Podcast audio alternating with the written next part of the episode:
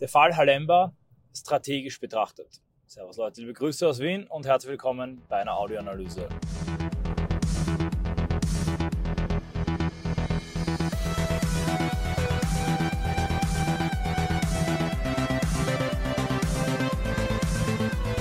Daniel Halemba wird in die Geschichte eingehen. Der 22-jährige Jungpolitiker hätte am Montag sein Amt im Bayerischen Landtag antreten sollen.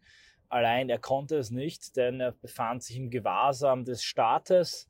Ein Haftbefehl gegen ihn wurde vollstreckt. Mittlerweile ist er wieder enthaftet, allerdings unter grotesken Bedingungen.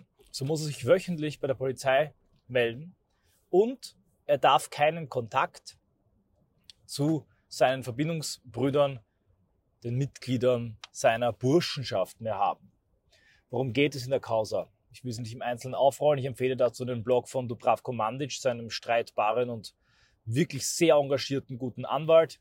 Konkret geht es um einen Vorwurf der Volksverhetzung, ausgelöst durch vor allem eine Weinflasche mit verfassungsfeindlichen Symbolen, die auf diesem Haus in der Wohngemeinschaft, so ist das juristisch zu klassifizieren, der die Verbindungsstudenten dort leben, gezeigt worden sein soll und er und die Mittäter unter Anführungszeichen, also die anderen Leute, die im Haus wohnen, denen wird jetzt nach einer Razzia allen ein Verfahren, ein Prozess gemacht wegen Volksverhetzung. Es gab Druck, Haftstrafen wurden angedroht, um Aussagen zu erwirken.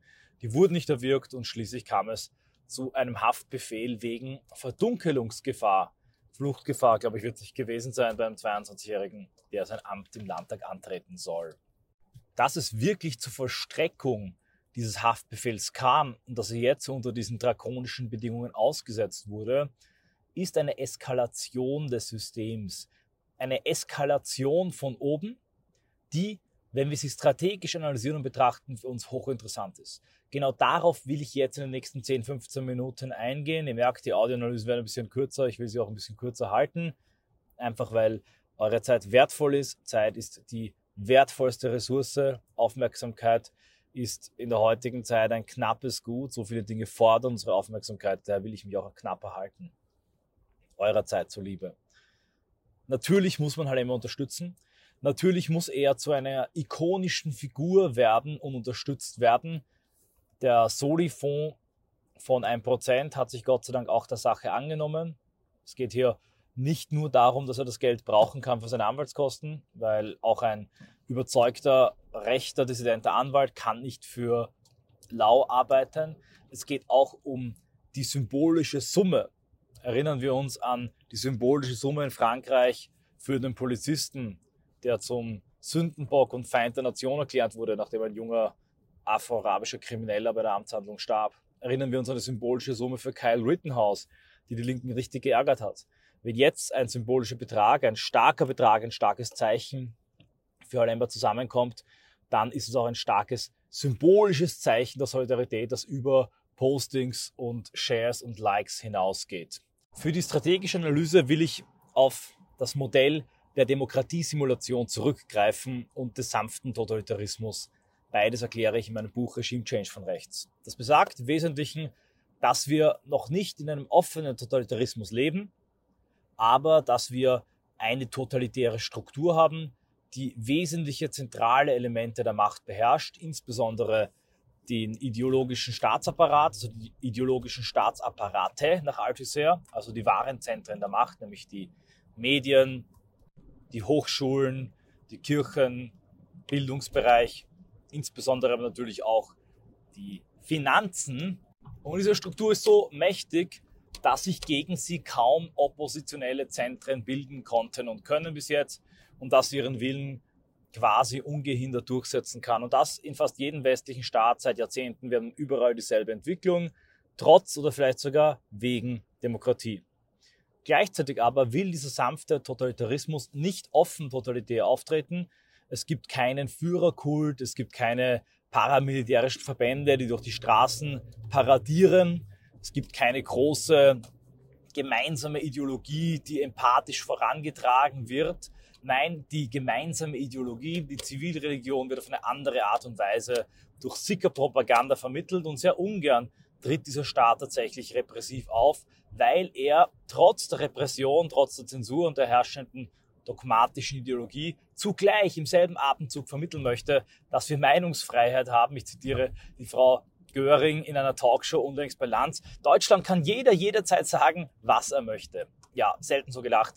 Die glaubt das aber wirklich. Kognitive Dissonanz. Also ein in sich widersprüchlicher, verlogener Zustand, der aber nur so lange aufrechtzuerhalten ist und so lange funktioniert, solange der Staat selten von der repressiven Macht und von den repressiven Staatsapparaten Gebrauch machen muss. Wenn es jetzt jede Woche eine Inhaftierung eines AfD-Politikers gäbe und jede Woche ein prominentes Verhetzungsverfahren, dann würde irgendwann diese Lüge, es gebe Meinungsfreiheit, immer schwerer aufrechtzuerhalten sein und der sanfte Totalitarismus würde durch die Verschärfung und Zuspitzung sich entlarven müssen, also die Demokratiesimulation abdrehen. Die Demokratiesimulation ist äh, bestehend aus der Ablenkung, aus Brot und Spielen, den Vorgaukeln von freien und nicht manipulierten Wahlen notwendig, um die Leute zu sedieren und die Leute im Zustand der Passivität zu halten.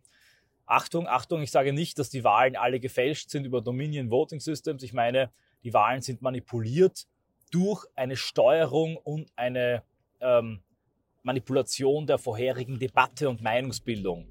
Allein das Nicht-Einladen in Talkshows, der terroristische Druck auf der Straße, der ökonomische, soziale Druck, der juristische Druck, der Malema getroffen hat, die vier Filter der Repression beeinflussen die demokratische Meinungsbildung auf eine Art und Weise, die für mich die Wahl bereits zu einer von Anfang an gefälschten und manipulierten macht. The system is rigged, nannte das Donald Trump.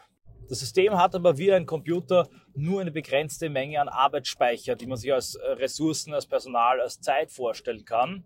Und diese begrenzte Menge an Arbeitsspeicher kann entweder in die Demokratiesimulation oder in die Repression hineingeschoben und verlagert werden. Je mehr Repression, desto weniger Demokratiesimulation. Je offener der Totalitarismus auftritt, desto tiefer und größer wird der Vertrauensverlust der Menschen in das System die Schwäche der ideologischen Staatsapparate, also die Schwäche der herrschenden Ideologie und die Bereitschaft der Menschen freiwillig zu kooperieren, ruft die repressiven Staatsapparate, in diesem Fall einen Haftbefehl auf den Plan. Das Ziel der Reconquista ist es, die herrschende Ideologie, die totalitäre Ausmaße angenommen hat, zu überwinden. Und das geht, indem man ihre Autorität und ihre Legitimationsbasis metapolitisch angreift, indem man sie der Lüge überführt, indem man zeigt, wie sie Deutschland und Europa schädigt, indem ihre Argumente, Narrative, Bilder und Mythen zerlegt und Alternativen, lebensbejahende, positive Alternativen bietet. Da, wo die Mythen und die Herrschaftsideologie des Gegners, also die Ideologie, die in den ideologischen Staatsapparaten verbreitet wird, nicht mehr wirkt, also Menschen nicht mehr freiwillig überzeugt und beeinflusst und moralisch fernsteuert und manipuliert, da kann der Staat nur mehr arbeiten, entweder mit Gleichgültigkeit und Ruhigstellung oder mit Angst. Sprich, der Bundesbürger, der nicht mehr glaubt an Multikulti, an die linksliberale universalistische Ideologie, die die Macht- und Legitimationsbasis des Altparteienblocks darstellt, der muss entweder abgelenkt werden, sediert werden mit Konsum und Spaß und Brot und Spiele, das in Politik vollkommen egal ist, oder ihm muss so viel Angst gemacht werden, so viel Druck gemacht werden, dass er sich nicht mal traut, die AfD zu wählen, geschweige denn für sie auf die Straße zu gehen und für sie zu kandidieren. Das theoretisch-strategische Hintergrundwissen, das wichtig ist, das jeder Politiker verstehen muss und jeder muss daher sich beschäftigen mit Metapolitik, mit Gramsci, mit Althusser oder zum Beispiel mit dem Buch Regime Change von rechts, das macht erst verständlich und einordnbar, was im Fall Halemba passiert ist. Ein Wahlerfolg ein Durchbruch auch im Westen, in Hessen und in Bayern, ein Vordringen der AfD in bürgerliche Kreise der Mitte und insbesondere ein großer Erfolg bei Jungwählern. Dazu die ikonische Figur von Alemba, ein 22-jähriger Just-Student, dazu Burschenschafter, also auch weltanschaulich, äh, soziokulturell, konservativ fundiert und vernetzt. Der zieht ein in den Landtag, ein Bild, ein Vorbild das viele andere Junge begeistern könnte und in den Gedanken eine Parteikarriere eines Berufswegs rechter Politiker schmackhaft machen könnte. Pater Vorbild ist der beste Prediger, sagt man in der Kirche, und derartige persönliche, personale Verkörperungen von Ideen sind unglaublich mächtig. Das weiß der Gegner auch und deshalb will er, um die Revolution zu töten und im Keim zu ersticken, genau diese Figuren möglichst rasch beschädigen. Hier tritt das Prinzip ein, bestrafe einen, erziehe Tausende. Bestrafe, demütige, schieße den 22-jährigen Jungpolitiker an und erzeuge im Hinterkopf nicht nur seiner Kommilitonen, seiner Burschenschaftskollegen, sondern aller junger Rechter, die gerade in der AfD sind oder sich überlegen zu kandidieren, das Bewusstsein, wenn ich mich nach vorne stelle, wenn ich mich zeige, wenn ich den Kopf aus dem Schützengraben hebe, aus der äh, Etappe, aus der Privatwirtschaft in die Politik gehe, dann passiert mir so etwas oder kann mir sowas passieren, will ich mir das antun. Und genau dieser Erziehungseffekt durch Angst ist meiner Meinung nach die Grundlage dieser schikanösen Handlungen. Was hier wirklich der Fall ist, was auf der Weinflasche drauf war, was bei den Razzien gefunden wird, ist nebensächlich. Es geht hier bereits von Anfang an um einen schikanösen, absurden Gesinnungs- und Meinungsparagraphen, aber die Art und Weise, wie hier umgegangen wird bei einem unbescholtenen Ersttäter unter Anführungszeichen spottet natürlich jeder Beschreibung. Zugleich aber ist das ein repressiver Schlag, ein Versagen der ideologischen Staatsapparate. Der junge Mann Daniel konnte nicht durch die herrschende Ideologie, nicht durch Propaganda, nicht durch Antifa-Terror davon abgebracht werden, seinen Weg zu gehen und einzuziehen in den Landtag. Das Einzige, was ihn davon aufhalten konnte, waren die Repressionsorgane des Staates, die ihn sprichwörtlich festgesetzt und festgenommen haben. Dieser repressive Schlag erzeugt zuerst einmal Angst bei vielen Leuten, zugleich aber verbraucht er die Ressource der Autorität. Also die Legitimationsbasis des Systems, des Altparteienblocks, der hier immer totalitärer und brutaler auftritt und wirklich weit in bürgerliche Kreise, Tichys Einblick, die ganzen konservativ-liberalen, libertären YouTuber eine echte Schockwirkung erzeugt. Was dieser harmlose junge Mann mit Brille, die Presseberichte lesen sich, als hätte man El Chapo gefasst, wird eingesperrt wegen einer Weinflasche. Wir stoßen hier auf ein weiteres entscheidendes Prinzip. Repression, die überzogen wird, weil sie tatsächlich mit den brutalen Kanonen des Strafrechts auf die Spatzen der Meinungsfreiheit schießt. Diese Repression führt zu einem echten Autoritätsverlust.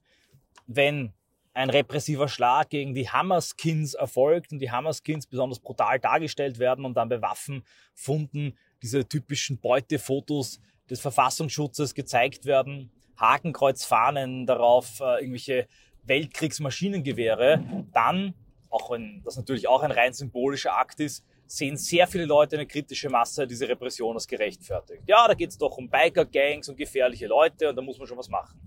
Aber bei diesem jungen Mann, Schwiegermutters Traum, 22 Jahre alt, wegen einer Weinflasche. Kein Mensch sieht diese Repression mehr als gerechtfertigt. Und die Angstwirkung, die sie erzeugt, die erzeugt sie tatsächlich, die braucht man sich in die Tasche lügen.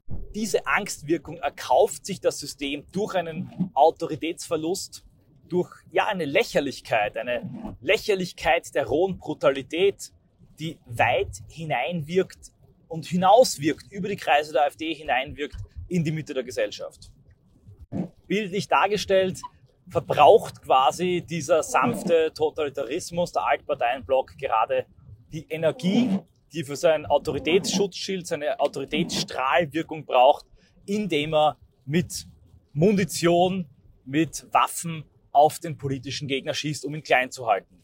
Solche repressiven Schläge wirken in erster Konsequenz immer ernüchternd. Es gibt zwar Solidaritätswellen, aber dennoch macht es den Leuten Angst und es könnte wirklich passieren, wird wahrscheinlich auch passieren, dass sich einige Leute jetzt überlegen, ob sie in der AfD aktiv werden, dass sie vielleicht im Hintergrund jetzt doch wieder ihr Studium aufnehmen, ähm, einen anderen Karriereweg einschlagen, dass vielleicht zwei, drei, die schon breit äh, sich haben breitschlagen lassen, jetzt für die AfD politisch aktiv zu werden, Leute, die was zu verlieren haben, die eine ähm, eine Geschäftskarriere vor sich haben, jetzt sagen, nee, mache ich lieber doch nicht. Das Beispiel hat mich abgeschreckt.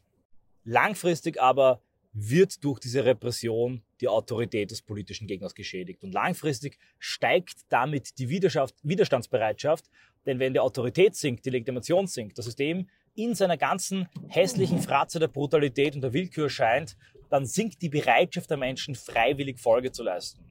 Das drückt sich zuerst einmal aus niederschwellig, dass mehr Leute dissidente Medien konsumieren. Dass Leute vielleicht einfach als Akt des Widerstandes 1 Euro, 2, 5, 10, 50 spenden, nur um es denen zu zeigen, um ihnen zu beweisen, wie viel Geld zusammenkommt für diesen so politisch Verfolgten. Langfristig kann sich diese Non-Kooperation aufgrund Autoritätsflaute des Systems aber auch in Massendemos ausdrücken. Der entscheidende Punkt, und das beschreibe ich auch ganz genau in einem Kapitel zur Repression im Buch Regime Change von rechts, dritte Mal Eigenwerbung ist, dass man die Repression überlebt und übersteht durch aktive und sichtbare Solidarität. Ich empfehle also frei nach Srija Popovic von der serbischen Bewegung Otpor die Ikonisierung, die vorweggenommene Apotheose des jungen politischen Häftlings.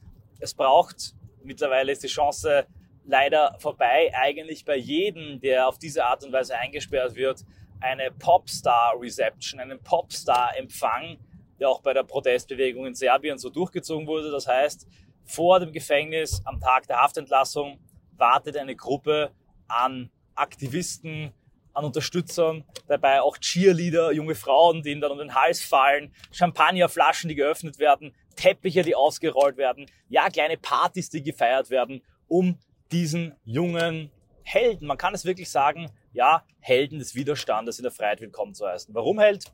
Er hat gewusst, eine Gefahr kommt auf ihn zu, Schmerz und Leid kommt auf ihn zu, er ist punziert, er ist gebrandmarkt und er ist der Gefahr nicht ausgewichen, sondern hat sich ihr mit offener Brust gestellt. Ganz egal, was bei diesem Verfahren herauskommt, das Gesetz an sich, das Vorgehen gegen Symbole, das Gedankenverbrechen an sich ist Hanebüchen. Wie aber hier darüber hinaus noch einmal vorgegangen wurde, das ist krass schikanös. Bekämpfen wir die aufkeimende Panik durch tiefgehendes strategisches Verständnis und unterstützen wir den jungen Mann mit moralischer Stärkung, aber auch mit konkreter materieller Hilfe über den Soli-Fonds von 1%. Auch mich könnt ihr unterstützen, meine Freunde, und zwar indem ihr diese Inhalte verbreitet. Ich bin nämlich überall zensiert. Zu Recht, muss ich sagen, aus Sicht der Mächtigen. Sie wollen nämlich nicht haben, dass sich dieses Widerstands-, Herrschafts- und Machtwissen verbreitet. Und deshalb bin ich darauf angewiesen, dass ihr meine Inhalte verbreitet. Ich habe nämlich keine Reichweite außer euch.